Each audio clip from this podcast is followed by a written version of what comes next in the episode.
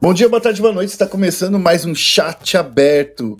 E nesse programa de entrevistas, eu tenho a honra de estar com, se não um dos maiores técnicos do Brasil, um dos maiores técnicos do mundo, Gabriel Mitch. E aí, Mitch, como é que você tá? E aí, Guerra, tudo bem? Tranquilo? É, boa, boa tarde, boa noite, bom dia para todo mundo que está escutando aqui. Bora conversar um pouquinho aqui. Ô, Gabriel, eu, não sei se eu te chamo de Gabriel, se eu te chamo de Mitch, porque assim, para você, para mim, você sempre foi o Gabriel Mitch, saca? Então, então assim, você é o Mitch ou é o Gabriel? Quem, onde acaba um e começa o outro? Ah, eu, eu basicamente Durante a minha carreira de coach, eu fui muito mais, muito mais o Meet, né? Que eu acho que é muito mais. É, fui muito mais um Meet, na verdade, que era um pouco mais sério, um pouco mais é, na linha com relação a, a, a, a, aos jogadores e tal, como eu tinha que colocar as coisas de para treino, essas coisas assim.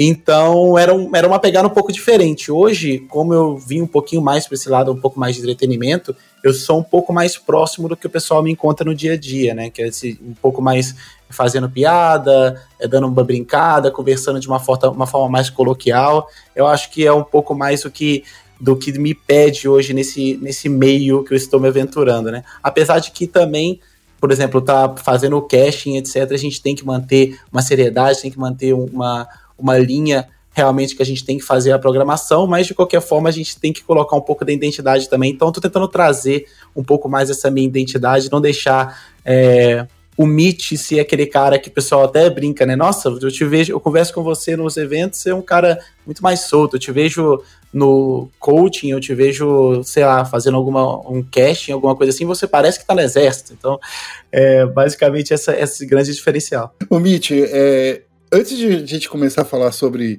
essa sua nova fase da sua carreira, eu queria lembrar que você foi jogador profissional antes de ser coach, né? Você chegou a jogar de suporte, né, cara?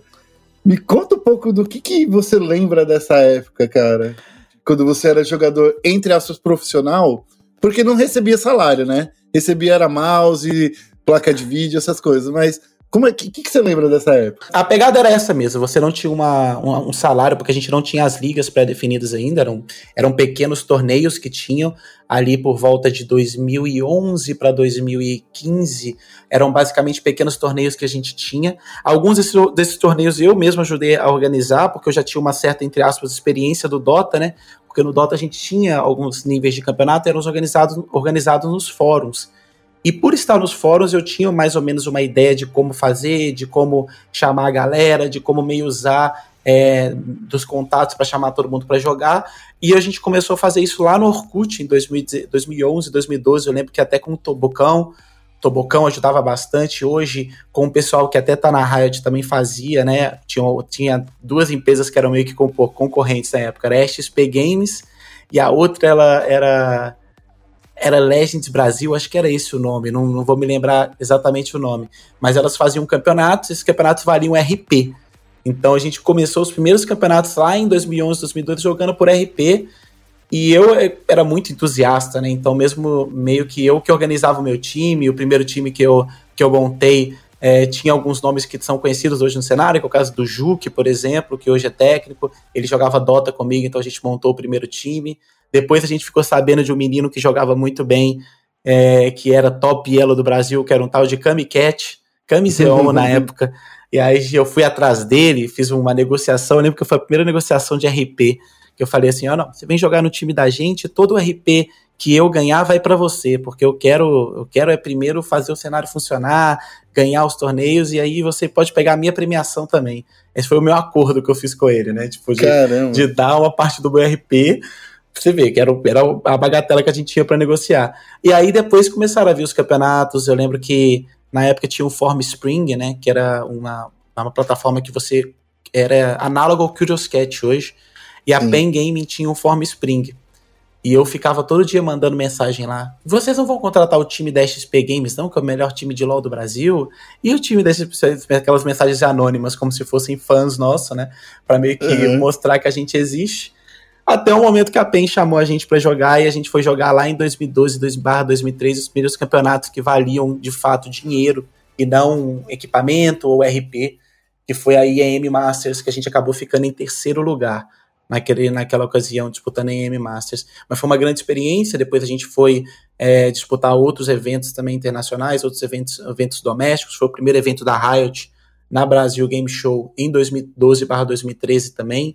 Eu, uhum. eu, sempre falo barra porque às vezes eu me confundo nessas datas mesmo, que foi para mim foi muito é, foi uma época muito bagunçada assim de torneios, então eu não sei exatamente, eu teria que dar uma checada.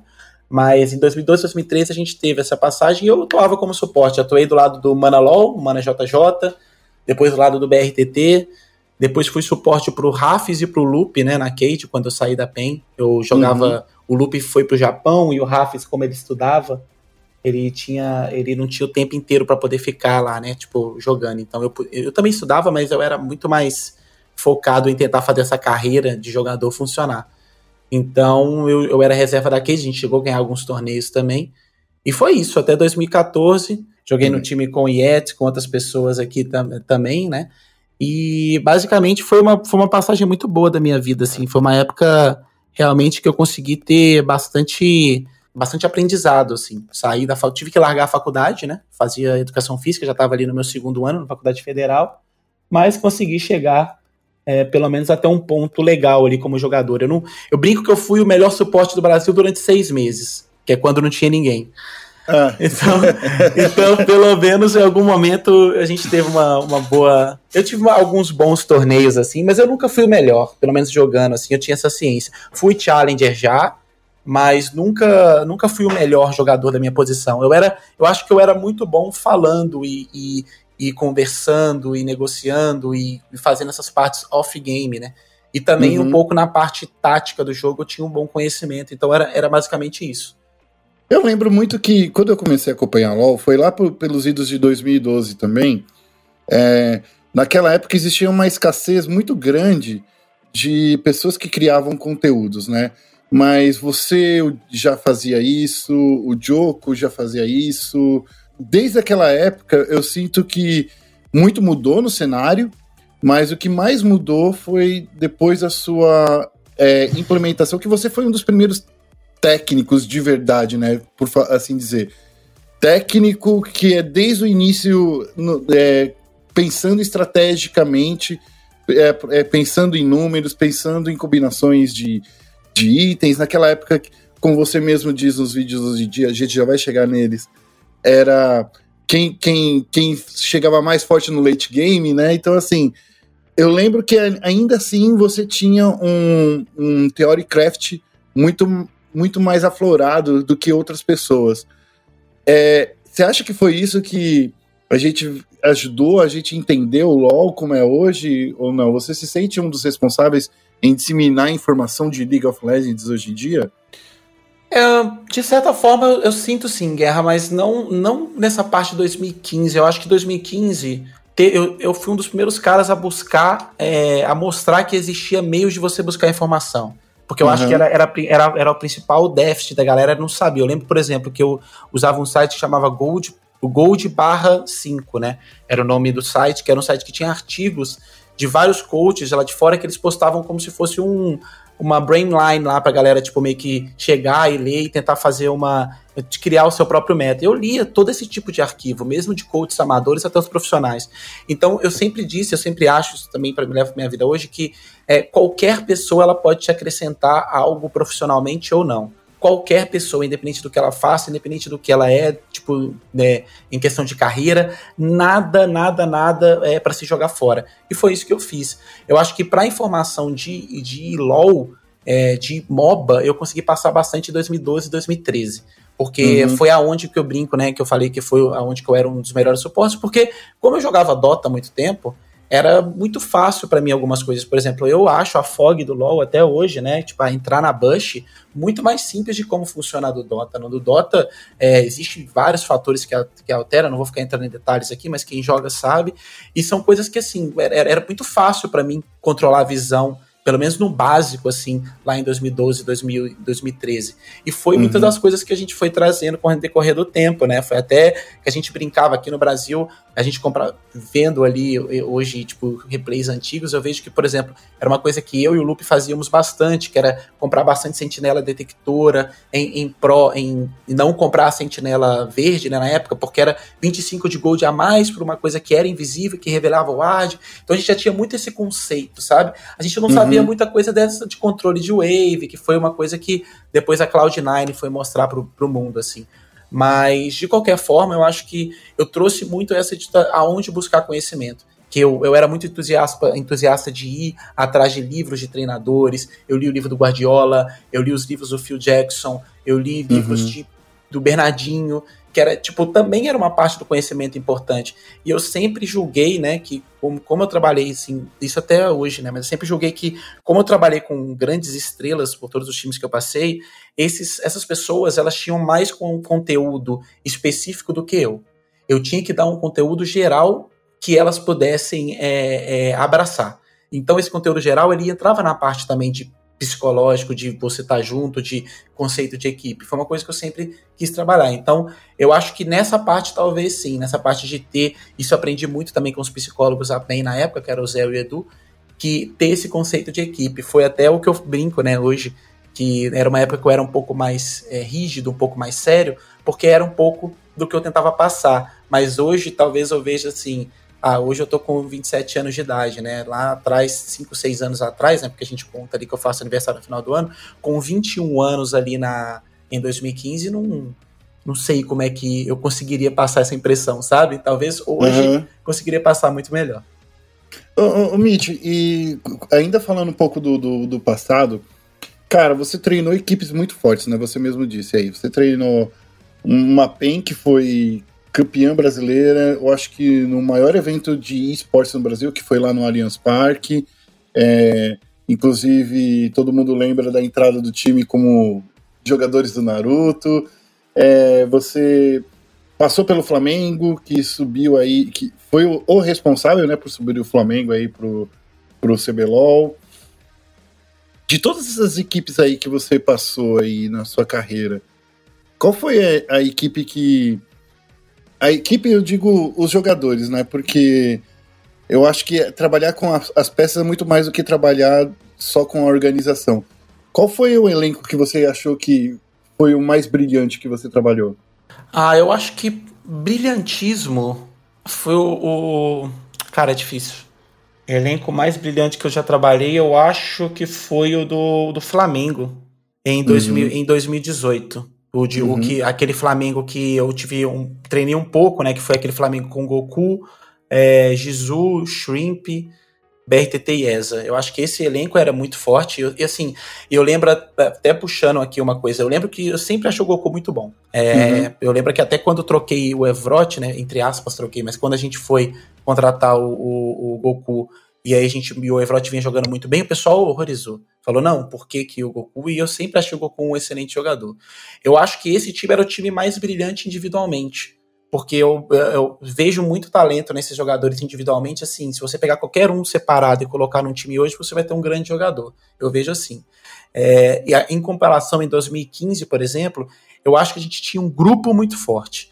Porque naquela época, por exemplo, você tinha muita contestação de falar, por exemplo, Túlio e Revolta muitas uhum. pessoas achavam Revolta melhor. E ele estava performando individualmente em alguns pontos melhor do que o Túlio, porém o Túlio sempre foi um cara de grupo muito melhor do que o Revolta, pelo menos que eu via naquela época. Eu não sei como é hoje, eu não posso afirmar hoje. Mas ele sempre foi um cara de grupo muito melhor e que era o que a gente precisava. Enquanto que em próprio 2015 também, é, por exemplo, o Dilde, ele talvez não fosse o melhor suporte naquele momento para o Brasil, é, no Brasil, mas ele era o cara perfeito para aquele time da PEN e ele era o melhor para aquele time da PEN, sem sombras de dúvidas. Eu acho que era uma grande fase do Loop e do Jockster também na época, por isso que eu cito, né? O Jockster acabou indo para Jungle depois, mas eu acho que foi uma grande fase desses dois jogadores.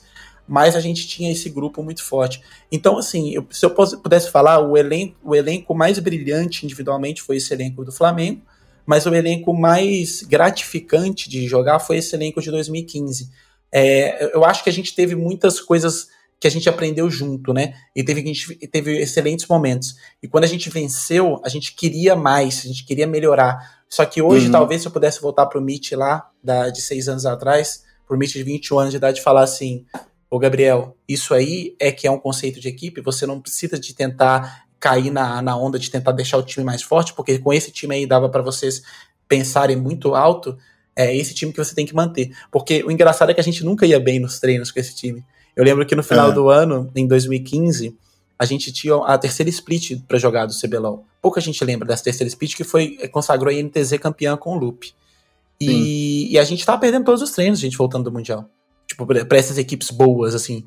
A gente perdia todos. Era, era muito claro. E eu até, assim, o Myron teve um problema de saúde, ele não, a gente não pôde participar do campeonato, mas, é, cara, era muito, era muito claro que os caras estavam melhores que a gente naquele momento, sabe? E talvez, uhum. talvez por um nível de cansaço, talvez por coisas que hoje eu entenda e que na época eu não entendo. Então, assim, é, só para fechar a pergunta e não ir pulando demais, é isso. Eu acho que teve um elenco, um elenco brilhante mentalmente, um elenco, um elenco brilhante individualmente. O, e eu queria te perguntar agora, já que hoje em dia é, você, você deixou de ser técnico foi já no, no, no final de dois, 2018. E daí, ou não? Ou, ou, você ficou em outro time, nos bastidores por aí? Porque você ficou apagado, desaparecido, digamos assim. Então, eu deixei de ser técnico mesmo em 2018. Acho que em 2018 eu já estava indo para um lado que eu queria ir para o lado. Como é que eu posso explicar? É, eu estava um pouco chateado com a, o, o ganho que eu tinha no final das contas pelo esforço que eu tinha sendo treinador. Então eu, eu achava que existiam formas melhores de você manter é, a sanidade mental com relação a algumas coisas e também pela expectativa que as pessoas geravam em cima de mim, né? É, o Mitch, que, que foi campeão brasileiro, e o Mitch, que, enfim, teve passagens por PEN e Flamengo, ele era um Mitch muito cobrado porque é, via-se uma grande expectativa nele. E às vezes eu não conseguia né, retomar a mesma expectativa por, por, por decisões minhas, por decisões organizacionais, por, por, diversas coisas. Apesar de que eu sempre falo, o negócio sempre de botar. Todos os CBLOL que eu disputei, eu terminei pelo menos top 4. Top 3, uhum. top 4. Aliás, um deles eu não fiquei, foi o, o CBLOL do Picoca, que foi. A gente, se a gente ganhasse um jogo, que era o último jogo que a gente acabou perdendo, é, se a gente ganhasse aquele jogo, a gente teria ficado em segundo pela tabela, a gente teria sido é, já classificado ali para as finais. Então, assim, é, eu acho que, voltando a esse ponto, é, é para 2018 eu já falava, cara, será que vale a pena tudo isso, sabe? O estresse com relação a. Será que eu tenho. Eu falo muito dessa questão da idade. Será que. Eu, eu acho que treinadores, quando você vê, por exemplo, o, o Mister, né, no, do Flamengo, o pessoal brinca, é um cara mais velho. Quando você vê o Como, é um cara mais velho. Quando você uhum. vê, é, é, eu acho que a idade ela, ela pesa muito na construção pessoal da pessoa, sabe? Tipo, acho que você começa a amadurecer muito, você muda muito as suas opiniões, você se torna uma pessoa melhor, você aprende com os seus erros, você, você se purifica de coisas ruins com mais o tempo passa. E eu acredito muito nisso, eu acho que isso é uma coisa também que vale para o coach, porque o coach vai começando a ser mais casca grossa, vai ser um pouco. O próprio Guardiola, apesar de ser um coach jovem, por exemplo, né, comparado com outros grandes treinadores, ele diz no livro dele que é uma questão também de, é, de adaptação, de, do que ele viu, de quão, quãos bons treinadores ele teve na carreira dele. Então ele, uhum. tipo, teve essa experiência que eu nunca tive. Eu nunca tive um treinador na minha carreira. Quer dizer, eu tive dois treinadores na minha carreira, mas não no ponto que o CBLOL chegou, né, de ser obrigatório e tal. Então, assim, era, é, qual, qual, que era a minha. Como é que eu posso dizer? Qual que era o meu parâmetro? Eu tava, uhum. eu tava criando um parâmetro ali. Entende? Sim. Então, assim, eu estava sujeito a tomar a porrada que talvez hoje as pessoas já vejam de uma outra forma. Tanto padrão de, de enfim, desde forma de falar com o jogador até forma de, de tratar com relação ao palco, por exemplo. Então, é, eu penso bastante isso. Eu acho que em 2018, sim, eu fiquei apagado, eu não queria mais ser treinador. E aí eu comecei com um projeto de formação, que foi o Gillette Ult, e depois o, um projeto de formação na PEN Academy. Tapping uhum. Academy era mais uma continuação do projeto Gillette Ult, então por isso que eu abracei o projeto. Eu até tive proposta de outras equipes, né, de CBLOL para poder jogar isso com desafiante. Mas como era uma continuação do trabalho que eu vinha fazendo no Gillette Ult, eu achei uma ideia boa. Eu tenho uma identificação é, muito grande com, com a PEN e eu vi que era uma forma de talvez tentar contribuir um pouco mais. É, foi uma nova empreitada, eu acho que poderia ter feito muito mais e, eu, e mostrou para mim um dos meus pontos mais fracos, assim porque eu sempre tratei com grandes jogadores, eu sempre consegui pegar essa genialidade deles e colocar junto. Mas eu nunca tive esse, esse esse ímpeto de formar um jogador, de fazer esse cara brilhar. Tinha em 2013 e 2014. Então hum. eu me vi pensando o que, que eu fazia de 2013 para 2014 que fazia esses caras irem bem e agora eu não consigo performar tão bem assim para poder criar um grande jogador.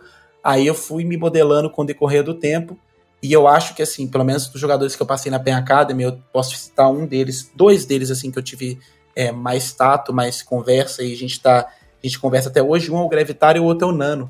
E os, assim, o, o Nano e o, e o Bigob atuaram juntos na NTX, não tiveram uma boa split, mas o Gravitar, eu acho que é um cara que tem que se provou, se conseguiu colocar no lugar e ver depois um cara desse virando e falando, pô, Mitão, muito obrigado pelaquela época, que eu acho que você foi um cara que me ajudou muito a estar aqui. Eu já fiquei realizado. Então eu vi que era um trabalho muito mais a longo prazo, entendeu? E eu sempre trabalhei com curto prazo, porque quando você trabalha com estrela, quando você quer um, um BRTT, um câmbio, um Mylon no seu time, você trabalha com curto prazo. Você sabe que esses caras vão dar resultado. Então foi uma parte gratificante. E aí eu deixei de ser coach em 2019 mesmo para já pensar em coisas que eu pudesse trabalhar dessa forma, porque eu senti que eu estava fazendo algo pelo cenário como eu já fiz algumas vezes, é, e estava fazendo uma coisa que também estava me dando um bom retorno mental, tipo de ter um agradecimento, que é uma coisa que deixa você feliz depois, e também ter uma boa, um bom espaço para a vida pessoal. Né? Uma coisa que eu queria perguntar para você, Mitch, é porque assim, desde que você saiu do cenário, muita coisa mudou, né? É, a gente está chegando aí, recentemente você é, ouviu o anúncio aí do, das, das, do, das franquias, é, a Red está recebendo agora as aplicações.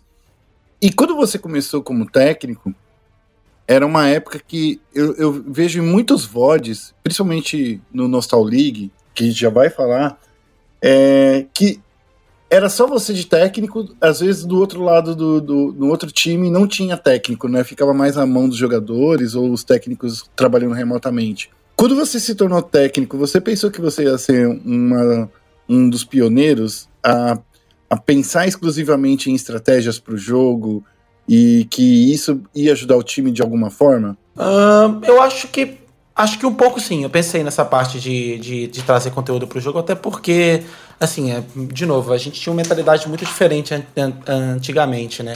A gente achava que o núcleo de conhecimento era dentro da panelinha. E eu era membro da panelinha, querendo ou não. passei isso os principais times, eu tinha contato com os principais jogadores, então eu tinha muita coisa a acrescentar.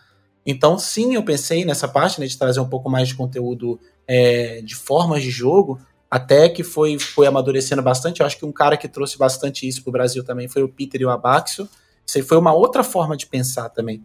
Porque o, o estilo que a INTZ, por exemplo, jogava em 2015 era totalmente diferente do estilo que a PEN jogava. Apesar de o pessoal falar, ah, a PEN jogava muito na luta, muito na teamfight e tal. Sim, eu tinha jogadores excepcionais nisso. Kami, Mylon e BRTT. Por que não? Sabe? Em vez de ficar tentando jogar em alguma impressão, aquela coisa toda de tática, de controle de wave, a gente tinha uma, uma forma de encarar o jogo mais voltada em dragões, por exemplo. Se você parar para ver, a PEN focava bastante. Até foi uma das coisas que a gente é, jogou muito bem na final de 2015. E aí, essa PEN de 2015 e 2016 até 2017, ela tinha muito essa característica, porque eram os mesmos jogadores com as mesmas características. Então, eu acho que sim, acho que trouxe uma parte é, é, teórica para o jogo, mas eu sempre tentava olhar para o meu time e falar, ok, o que, que esse time no Brasil pode fazer da melhor forma. E eu nunca tentei chegar e buscar, tentar fazer o time, ó, toma essa identidade coreana aqui, engole ela, eu quero você jogando igual esses caras. Eu nunca acreditei nisso, continuo sem acreditar. Eu acho que você tem que pegar o que é melhor lá fora mesmo e trazer o que o seu time pode fazer de melhor. É, é, é eu, eu te pergunto isso porque é, você agora é um dos casters, né, principalmente do Circuitão, né, é, é um analista e está trazendo muita coisa legal. Você está fazendo análises diferentes de pessoas legais, é, do, do, das jogadas, do, de, do que a gente está vendo no Circuitão. E a gente está muito acostumado hoje em dia de ver ex-jogadores fazendo essas mesmas análises. E hoje em dia, no, no Circuitão, a gente está vendo pelo olhar do técnico. Eu acho que é esse ponto que tá que, que me chamou mais a atenção da, do seu estilo de, de análise.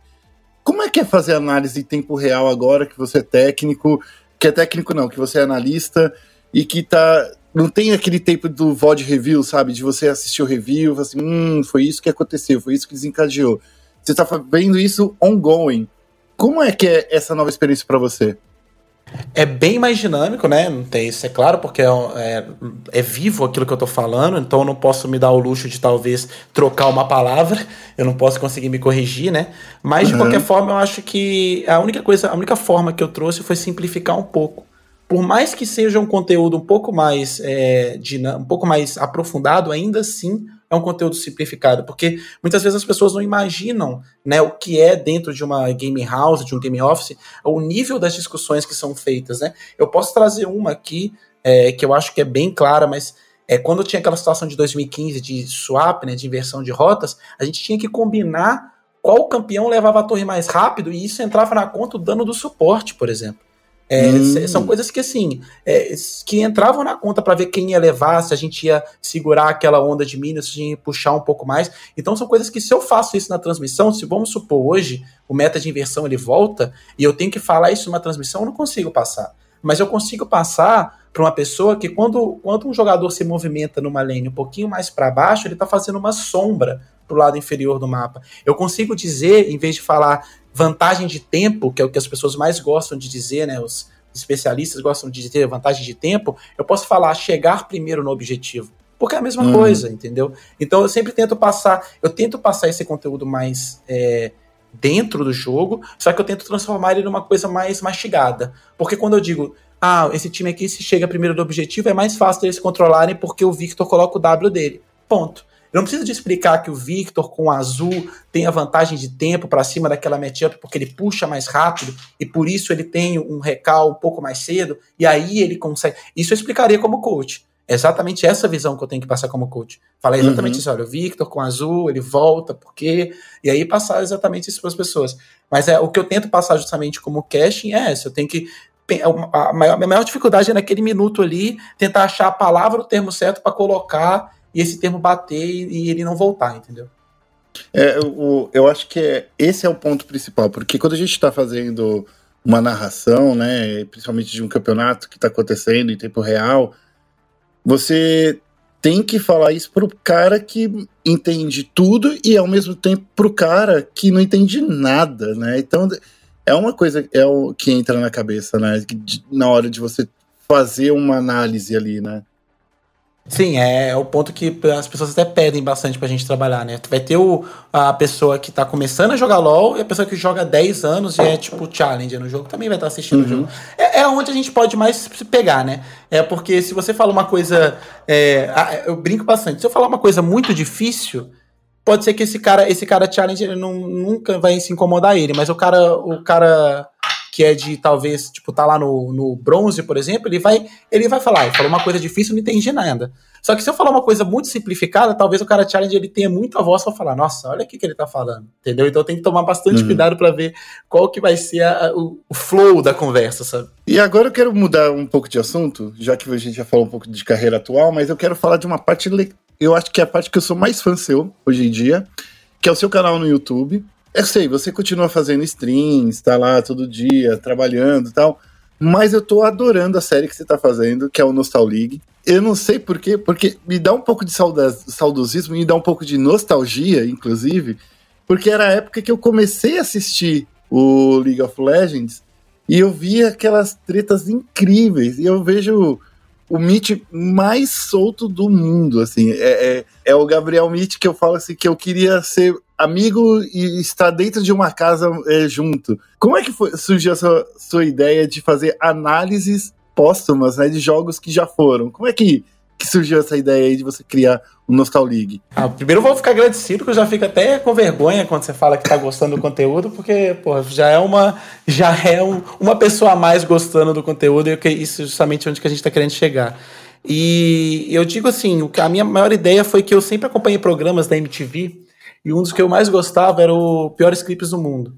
Ah. E eu ah. sempre fiquei pensando em como fazer um Piores Clipes do Mundo é, dentro do LoL. E eu sou muito fã também do Choque de Cultura, né? Quem me, quem, quem me conhece há um tempo já sabe que eu eu imito o Renanzinho, eu brinco, então, para quem não conhece, eu até aconselho, é um conteúdo, é um conteúdo meio lixo da internet, assim, né, que o pessoal fala, que é aquele conteúdo que ou você vai amar ou você vai odiar. É e entretenimento. É o entretenimento, né? Então, assim, eu tentei falar, cara, como que eu posso juntar um piores clipes do mundo com um choque de cultura? Aí a minha primeira ideia foi fazer um choque do LoL, chamar convidados e fazer mesmo um diálogo é, meio que nonsense a respeito de uma coisa que estava acontecendo. Aquela brincadeira que eles fazem bastante, que eles virem, tem até uma, uma entre aspas, piada do choque, que é o, o um dos, um dos os caras falam assim, não, mas o áudio desse filme é muito bom. Aí o outro fala assim, que áudio, cara? Estamos falando de cinema, cinema tem áudio não. Então é, é, é, essa pegada que eu trago pro Nostalgia, sabe? Esse tipo de diálogo, às vezes, que assim, é, é o diálogo meio que no bruto, por isso que eu brinco, né? Eu tenho, tenho uma sala que eu falo assim, não, porque ele usou a caixa aqui justamente para errado, para justamente falar que se ele tivesse usando a caixa certo, não ia ter chance para eles.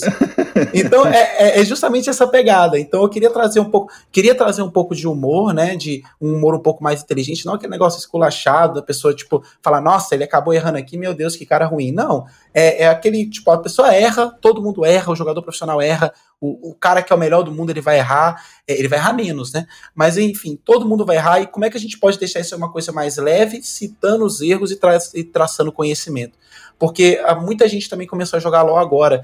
Eu lembro que um dos meus maiores, hoje, um dos meus maiores problemas para entre aspas, né, problemas entre aspas, mas para me manter e criar um público novo, é que muita gente que me acompanhava já não acompanha tanto assim, sabe? Não tem tanto tempo, porque eu sou um cara dinossauro, né? Tem um tempo que já que eu já tô no cenário, tem 10 anos. Comecei no cenário com 17 anos de idade, 18 anos de idade, então assim, uhum. é, é, é, ali que eu já eu tava começando. E é bom que eu consegui resgatar esse público antigo. Então tem muita gente que vira e fala: Nossa, eu não acompanho o LOL mais, mas eu consigo ver os seus vídeos.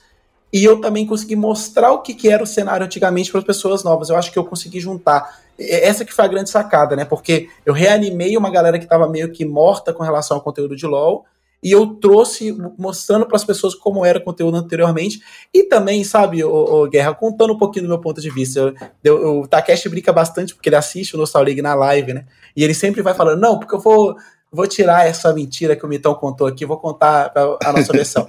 Só que eu sempre tive grande problema com isso. Eu sempre, por ser coach, eu sempre optei por não falar o meu ponto de vista, ou me resguardar, ou não bater de frente, sabe? Para não estar tá falando é. em nome de uma organização ou em nome de outras pessoas, porque essa era a posição que eu, que eu representava. Hoje, eu falo, é, a, a, minha fala ali é uma fala do Gabriel, pelo que ele acha. Então, quando eu brinco, nossa, que ele, a gente errou isso aqui, é, pô, foi vacilo meu e vacilo de tal jogador, eu posso falar de forma muito mais clara. E como as pessoas também, né, é, quanto mais o tempo passa é, com relação a erros de, de, de, gameplay, fica mais fácil de você tratar, eu vejo isso no treino, né? Você vai falar o negócio assim que acabou o treino com o jogador é difícil, mas se você guarda aquele VOD e espera dois dias para mostrar para ele, falar, pô, vem aqui na minha mesa para mim te mostrar, é um pouco mais fácil de você trabalhar aquilo com ele porque as pessoas não estão hum. naquele negócio à flor da pele. Então isso traz um, um, pouquinho também de reverência das pessoas falarem, ah, errei mesmo, olha que, sabe, teve muito jogador que já mostrei no tal liga errando alguma coisinha assim,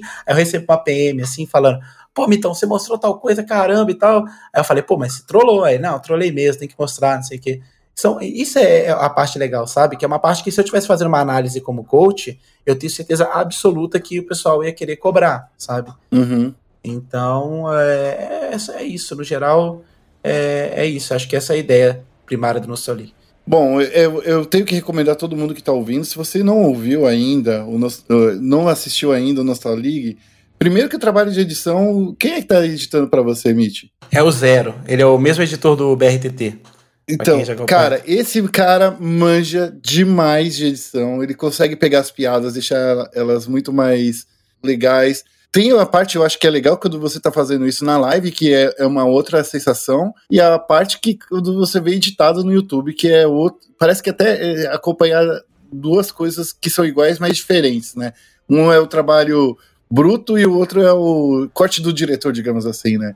É, eu tô gostando demais. Mas, antes de, de encerrar essa entrevista, porque é uma entrevista que eu sinto que a gente poderia. Eu sempre falo isso para todo mundo que vem aqui. O Takeshi veio aqui mais cedo, né? No chat aberto, já conversou com a gente. Eu falo para todo mundo. Dá para dá pra conversar com vocês a vida inteira, não, não, nunca vai acabar assunto. Mas eu queria perguntar para você, Mitch, se você sente saudade de trabalhar numa organização, agora que passou um tempinho que você tá longe. Você tá sentindo saudade? Eu, eu sinto, Guerra. Eu acho que, assim, pelo menos é porque eu tive experiências muito boas, assim, com. Tive experiências ruins lá no começo, para não vou mentir também, em 2011 até 2015 foi bem difícil, uhum. assim. Mas eu, hoje eu vejo que as organizações aprenderam muito também. E eu sinto bastante falta de ter aquele, aquele, aquela sensação de você estar tá jogando, com, torcendo por um time, de você estar tá vibrando, sabe? Mesmo que não seja como coach, mas você ter alguém para torcer, aquele final de semana de você falar, ih, rapaz, será que nós vamos ganhar daquele time ali? Ou, nossa, os caras estão hypados, vamos tentar tirar esse hype deles agora. E essa sensação competitiva, ela, ela me pega um pouco, sabe? Me dá um pouco de saudade. Mas eu sempre penso, se for uma coisa para me deixar um pouco mais satisfeito, sempre vou prezar mais por me deixar satisfeito, no sentido de ter é, mais espaço para trabalhar, é, de, de não ter tanta cobrança assim. Eu acho que esse é o problema da organização. A cobrança ela, ela é muito forte. E a cobrança nas principais equipes, porque eu, eu deixo isso bem aberto, bem claro, que a cobrança numa PEN é diferente da cobrança numa Falco, por exemplo. Apesar de que, se você parar para pensar né, em termos de salariais, talvez salários sejam próximos, mas a cobrança de torcida é um pouco diferente. Então, uhum. eu, eu, eu, o que eu quero bastante é que o cenário chegue no momento em que você tenha vários times bons e vários times com boas torcidas para que eles também sejam cobrados, porque isso evolui o cenário como um todo. E aí, talvez nesse ponto, eu me sinta mais confortável de trabalhar, porque aí eu não vou ser tanto o foco, por exemplo, por estar numa organização grande. vou ser o foco, mas a gente vai ter muitos outros pontos para poder trabalhar e conversar também, sabe? Então é basicamente isso. Eu acho que é, chega um momento que é, a cobrança, tipo, ela, ela, acaba, tipo, corroendo demais, porque você também faz parte daquilo, você também quer ganhar como todo mundo, e às vezes uhum. depende até do, do seu, seu emprego, né? Você está ganhando. Então, assim, 100% depende do seu emprego. Enquanto você trabalhar com entretenimento, você depende de você e depende de você produzir um conteúdo, né? Então, é esse é o meu maior, meu maior ponto agora, mas eu não vou mentir, eu sinto saudade sim, talvez algum dia possa ser uma opção. Mitch, me fala uma coisa, você tem cachorro, não tem? Tem, é esse, barulho, é esse barulho é dele. É, é esse Então, qual, qual, é o nome do seu cachorro? É a Hope. É um, a Hope. É um border é, Então é uma cachorra. Ela não, ela não para, num minuto. Eu até, ela, ela tava paradinha agora há pouco, eu até peço desculpas que ela, ela descobriu esse brinquedo aqui. Tava aqui em cima da, da mesa, ela puxou. Ela acabou de jogar no chão. Eu queria perguntar para você o seguinte: um bichinho em casa tá te ajudando né, nesse tempo de corona, de você ter que ficar em casa? Como é que tá sendo? Você aí com, com um novo bichinho aí. Novo não, né? Mas com um bichinho aí, tá te ajudando a passar por essa fase? Ah, com certeza, Guerra. Eu acho que, assim, uma das coisas que eu adquiri nesse tempo é. todo como treinador foi, às vezes, a gente fica muito nessa pegada de tentar vencer e tal, de se cobrar muito, aí nosso mental, ele vai pelo ralo, assim mesmo, né? Para não falar outras coisas, não chegar a outros temas. Mas ela uhum. realmente é quem é quem dá essa segurança, porque quem tá, quem tá junto o tempo inteiro, ela, querendo ou não, tipo, é um filhotinho ainda, então eu tenho que ter mais Sim. cuidado, ela fica maior parte do tempo no meu quarto. Então, uhum. é, eu o tempo inteiro dando atenção, tentando é, gastar um pouco da energia, porque é um dos cachorros com mais energia do mundo, assim, se não com mais energia, né? Então tá sendo ótimo, assim. Acho que eu recomendo até para todo mundo. Ter assim um bichinho em casa é realmente uma coisa que ajuda bastante.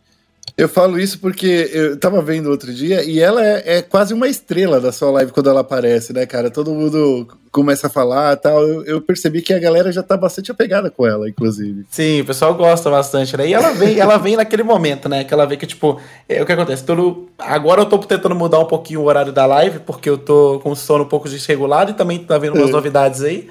É, e eu tô tentando me adequar a esse, esse horário para streaming. E aí eu tô. É, ela de vez em quando aparece de manhã, porque é a hora que ela. O que acontece? Eu acordo, boto comida para ela, troco as coisas dela, fraldinha e tal, e venho aqui pro PC para streamar. E dou um pouco de atenção ali, uns 15 minutos. Só que depois que passa umas duas horas, assim, que ela já brincou sozinha, ela quer brincar comigo, ela não se importa. Então a gente tá fazendo live aqui, ela pula no meu colo, fica querendo me lamber. E é aqui, o pessoal já fica, já meio que sabe que a stream tá meio que até acabando, né? Porque eu não consigo ficar uma hora enrolando ela aqui, porque senão ela quebra o quarto inteiro. Exatamente. Mitch, é, antes de encerrar, queria te perguntar. Há pouco tempo atrás, você estava investindo bastante no Legends of Runeterra. E para quem não te conhece, sabe que você é um dos maiores entusiastas de Magic do Brasil. É, agora que o Legends of Runeterra chegou, você já estudou o jogo, já viu, mas eu percebi ainda que o Magic ainda continua no seu coração, né? Não tem como tirar o Magic do seu coração, é isso? É, não tem como. Eu tentei jogar bastante Runeterra, mas assim, gostei do jogo. Eu até, tipo, tive um bom resultado quando eu tava treinando, entre, entre aspas, no jogo assim. Mas, cara, não tem como. Porque quem joga Magic sabe que é uma outra pegada. Quando você, quando você consegue botar aquele planinalta na mesa, é diferente. É uma pegada um pouco diferente. Sou um grande entusiasta é. mesmo. Beleza, então, Mitch. Mitch, muito obrigado. Eu desejo o maior sucesso possível que você tenha.